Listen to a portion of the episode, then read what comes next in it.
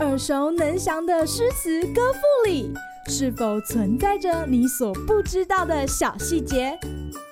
快跟着师傅麦恩居一起补充韵文当中的小惊喜！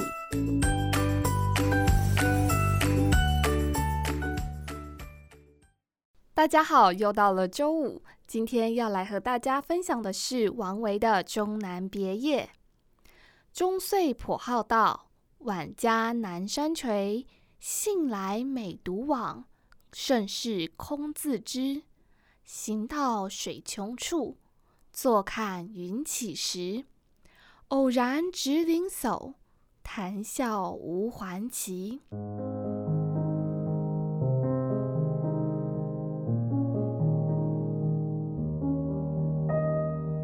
相对李白、杜甫而言，王维的人生堪称完美，做到宰相，退休后还过上人人称羡的隐居生活。虽然生活简朴，但精神生活充实。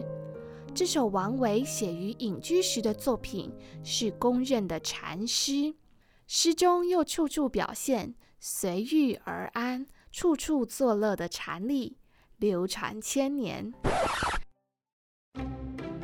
今日 NG 点。南宋的诗人陆游有诗说道：“山穷水复疑无路，柳暗花明又一村。”虽然含义相似，比起行到水穷处，坐看云起时的意境仍有所不及。晚年闲居乡野的王维，回归于探寻自我心灵的宁静。在山水间体会纯粹的自然之美，自然中的流水、白云都可以是他心发感性的对象，又能不被这些外在事物所局限，表现出心灵悠游于自然中，无入而不自得。走到了流水尽头，王维眼光一转，他不执着于眼前无路，而能观赏云起时的风景。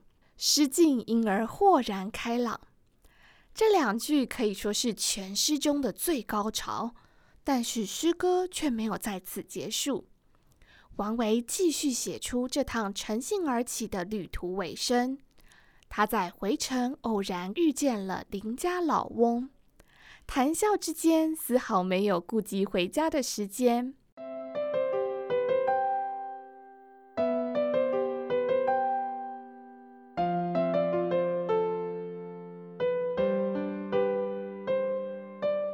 无论是面对云水、邻人，王维都能随遇而安。诗中毫无刻意经营，而是流露一片自然之情。正如纪云所说的：“由绚烂之极归于平淡。”可以看出王维的涵养以及他平常心识到的人生哲学。好啦，今天的诗赋麦恩居就到此结束，我们下回见喽。拜拜！感谢收听今天的诗赋麦恩居。